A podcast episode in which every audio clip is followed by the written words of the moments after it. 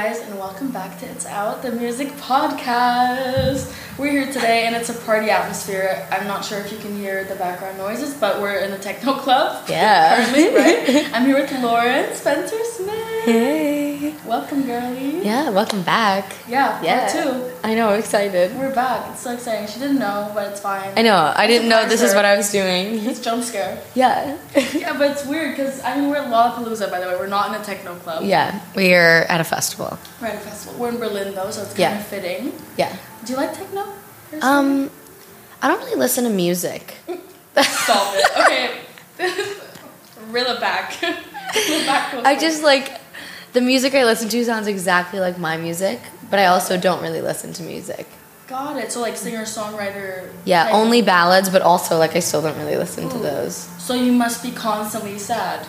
Always. Cause like, is there a nice like happy ballad? No.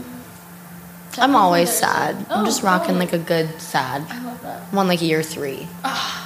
Ah, Yeah. really good. What's your what does your Spotify rap look like? Ooh. That's really interesting. Honestly, like barely any minutes. Like I just don't. I don't listen to You music. I you make so much you're I just I hear music all the time. Like I drive in silence, and people would say that's like really serial killer of me.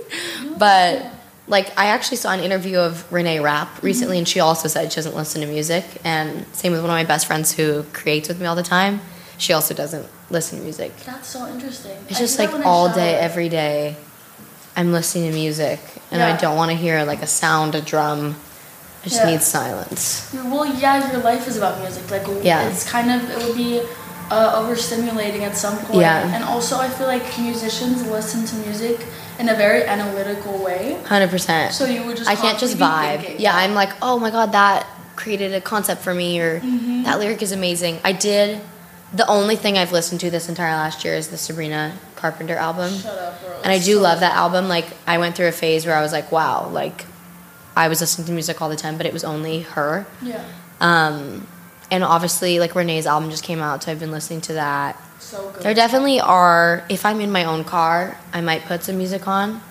Um, but Which rarely is an occasion. Probably. yeah, which also is a rare occasion. But honestly, the Sabrina Carpenter album was on my number one most listened. Dude, that's like, in my opinion, like one of the best albums in the last 10 years. Facts. Yeah. Which one's your favorite song on it? Oh. If you could choose. Oh, okay. one. I have like five. Okay. Okay. so I really like Decode Mm-hmm. and like Yes. Things I Wish You Said. Yes. I really like, yeah. I really like Bad for Business. Mm-hmm. Um, oh, I'm trying to think of what the track list Bad is. Yeah, I like all all the like sad ones. Mm-hmm. I actually only listened to the sad ones at first, and then after listening to those for like months, I was like, okay, I'll listen to the up tempo ones, and now I love like Fast Times. Like I love all of them. Yeah. Um, I really like. Oh, Opposite is my favorite. Oof, that that, one that was my favorite. That was my favorite. That one is my favorite. Yeah, yeah, I got I'm it. like, Okay. oh, yeah. Bro, we're soulmates. Like these Yeah. those are li- those are literally the songs that I I'm the same like with the the up tempo ones. I was like, mm, Yeah. I'm I keep listening to those Yeah. ones all the time, especially um uh what's called? I think it was Things I Wish You Said and Opposite. Those two really hit Yeah. home. I'm but, like- um, I feel like Lonesome is also Yeah, lone, all the deluxe ones, I was like, wow. And like, she's such a good performer. Like, she's just like Mm-hmm. Insane. a fucking Barbie. Yeah. And I'm like, I just want to be her. well, you're fucking fabulous too. Thank you. You're like a it's a different vibe. I'm, I'm not giving Barbie, that's for sure. I'm giving like The sad, hair. sad Adele. No, it's so cute. and she's giving like dancer pop queen. Yeah. Sad Adele. well, Adele is also like already kind of sad. Like her Yeah. fundamental the idea of her is kind of heartbroken. Yeah. Just That's my vibe. I love that. Lawrence Um, Spencer shattered. Lauren Spencer. Shattered.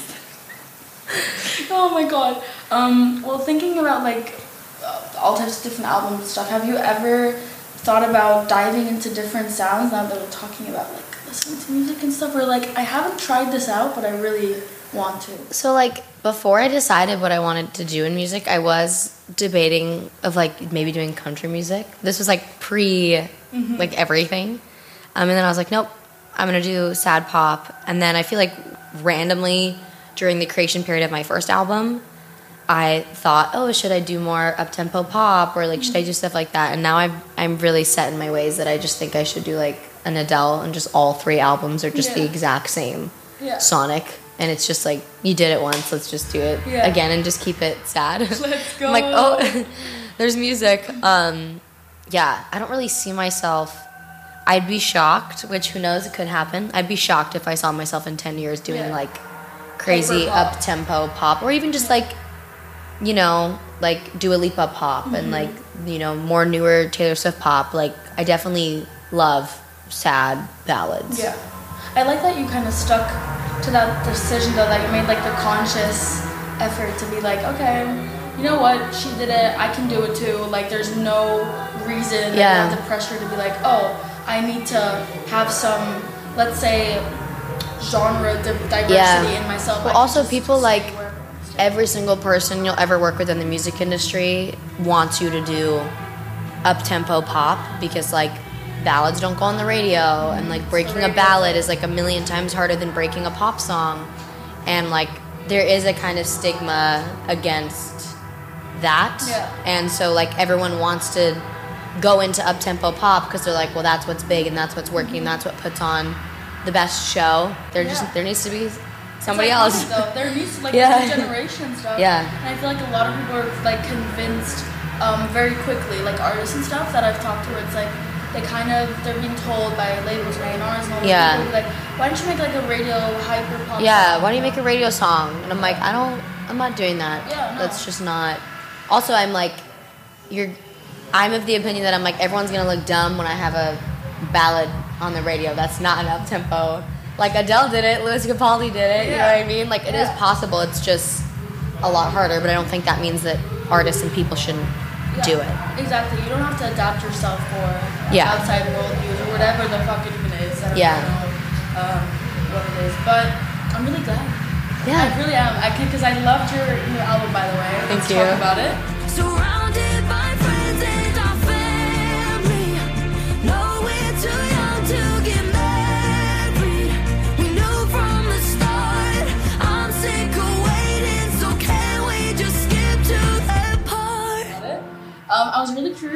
title. Tell me about Yeah. it. Why I mean, cool?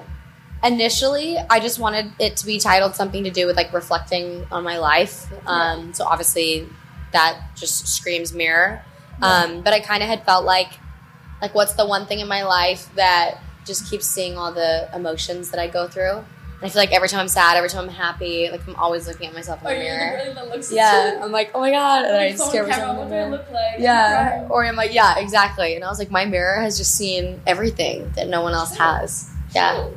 And mirrors are weird too. Have you ever tried touching yourself? yeah. On the mirror, on the mirror, on the like when you put your fingers Yeah. there and it like doesn't they don't Yeah. touch and there's like a I also like I can't be in front of a mirror without being like silly or like weird or like staring at myself. And so I was like, I'm always in front of a mirror.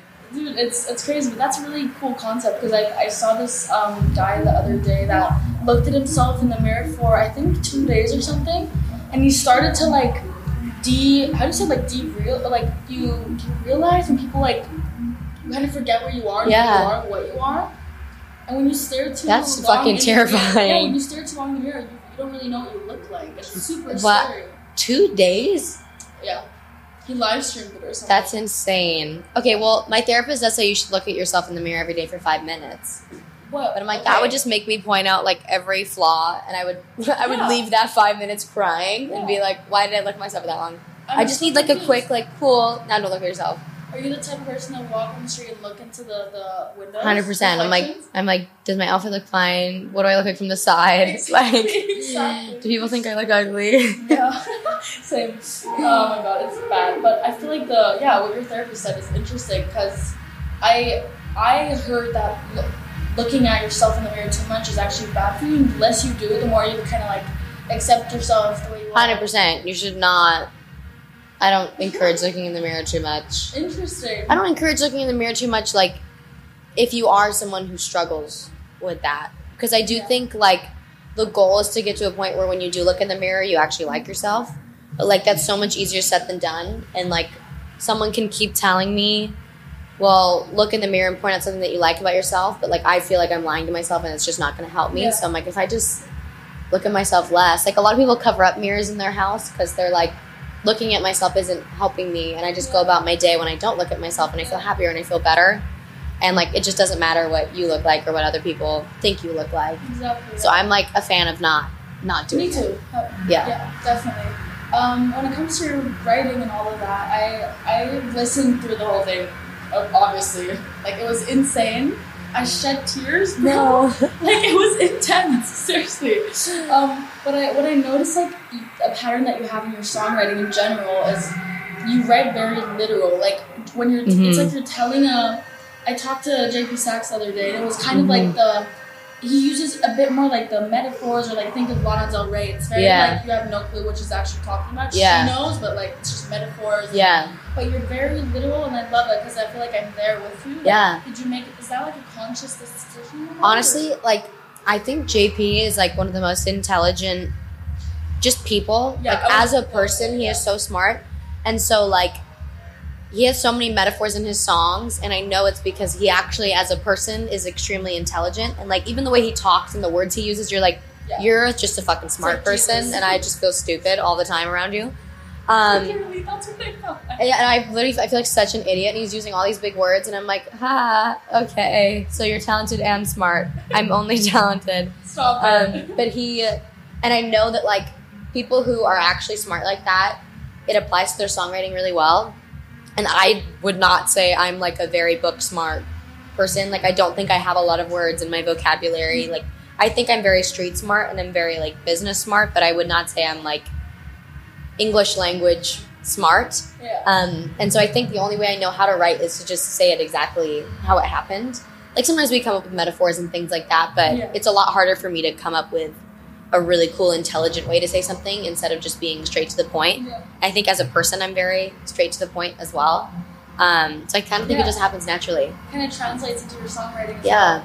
That's nice though. I feel like it's interesting. I've never thought about it that way. That the way people actually talk and articulate themselves kind of goes over into their Yeah. songwriting. It really does. Yeah, Wow. Wow. Mind blown. yeah. Um, what's something you felt like you did different with this album? When you felt like, I don't know, maybe some hardships that you had with it, uh, or kind of things that you approached differently in the studio. Yeah. I mean, towards the end, the whole making of it was just like a really big mess, honestly. Like, it was so unorganized, and it was just like, we barely got the album done. Like, I was like two days before the due date being like, this is not going on the Oh, album. Like, it's not Oh. done. Yeah. And somehow we pulled it together. Um, but I feel like there's a lot of like things I wrote about towards the end that I didn't think I was gonna write about or I didn't want to write about. Um, like that part was the last song we wrote for the song or the album um, at all. And I sure as hell did not think there was going to be a love song on the album. Uh-huh. Um, Yeah, so that was very different. you, like, Yeah. I never thought I would put 28 on the album either. Everyone was very against putting it on the album, and I was like, it's going on the album. End of story. Good decision. Um, yeah, good. Honestly, that's the song my fans sing the loudest at my shows. And so As they should. now I'm like, thank you guys for proving everybody wrong. Mm-hmm. Um, but I feel like those two Artist things. always right. I'm sorry. That's something I stand by. Yeah, same. I I stand by the statement that I have yet to be wrong when choosing songs. Uh-huh. I'm waiting for it to happen so I can learn to trust other people because I I, I think oh, it will. I don't trust other people. I only ever trust myself. Well, also um, like with your music, obviously, like I feel like you have like. I just feel like I'm artists are the people who are with their audience the most. And so like I'm on my Instagram and my TikTok every single day listening and reading all the comments that are like oh I wish this song had less production or I wish this song had more production like all the notes that people are giving me. And then I'm like cool we need to apply this into the music because this is what the fans are wanting from us. And no one else does that other than artists. Yeah, Yeah. it's true. It's very true. Um, there's a whole team around every single artist, but I feel like the most important thing that I've noticed with, with everyone is the artists that trust themselves and that like Yeah. know that trust their taste and like Yeah. know that I have taste.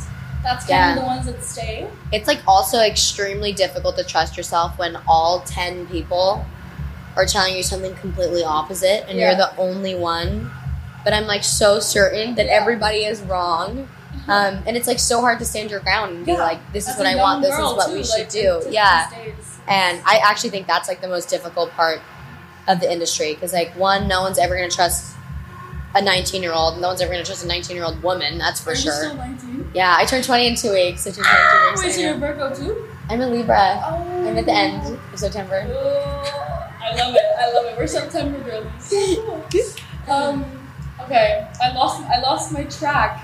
Oh, I was gonna say, um, because you were just talking about like all the touring and the album and all that stuff, and um, that part when I listened to it, I was like, okay, girls happy, the relationship, and I was just gonna ask, how do you kind of tend to balance that, like when you put your 100 percent of your energy into your career, obviously. Mhm. Um, how? Yeah, I mean, How? honestly, my boyfriend is just the best. Um, but like the second I met my boyfriend, we were long distance in the first place. Um, so like our relationship really doesn't know anything different. Yeah. Like definitely the beginning, we were like, are we going to be able to make the long distance work? But I feel like we're so far past the point now where this is just normal for us. Yeah. Um, but my boyfriend does live with me, so when I go home, he lives with me. So I do see him every day that I'm home. He does also fly out a lot um, to see me, but he How was tour? tour's great. Yeah, he came. He's been here for a little bit too. Um, yeah, my boyfriend is just so supportive and just Okay. wants me to like do what I do, um, and he doesn't need like me to be home every day in order to like. Yeah. Obviously, that's what we wish in our futures that we can just be It'll together come. every single day. Um, yeah, You're getting that back, so like. yeah. Then be I can just retire Yeah, it'll be fun. and have a yacht. Oh, yeah. I see you on a yacht. Yeah, I see myself on a yacht like, as well. skis and stuff? yes, with jet skis. I would come. I would, Yeah, you're invited to the yacht. Yeah. No, no party. Um, No party, no, just yacht. Like sleeping in and just Sleeping like, in, uh, food. Yeah, Yeah, love a that. personal chef. Oh yes, yes, yes, yes. Um, okay, before we leave, because I'm getting the signs, um, we're at Lolla right now. How was the performance? Because we're, we're catching you right after, which is exciting. Yeah. How was the crowd? Berlin's always a bit like 50-50. Yeah, it was good. I feel like I had a lot of like familiar faces who had been to some of my shows before. People were holding signs, um, so it was really cute. Very Yeah. cute. And you're going on tour. Like you're still. Yeah, There's the a show tomorrow. Yeah. Love that. When? What's the next uh, show? um, Hamburg. Okay. Yeah, Fun. Yeah. So great. I'm so happy for you. It looks so good. And you're going to Australia as well. yeah. We're going to Australia. We're going all Girl. over. Stay sane. Yeah. Stay sane. Thank you so much. Thank you. here. Have fun in Berlin. Yeah. Bye, guys. Toodles. I shouldn't have to be the big.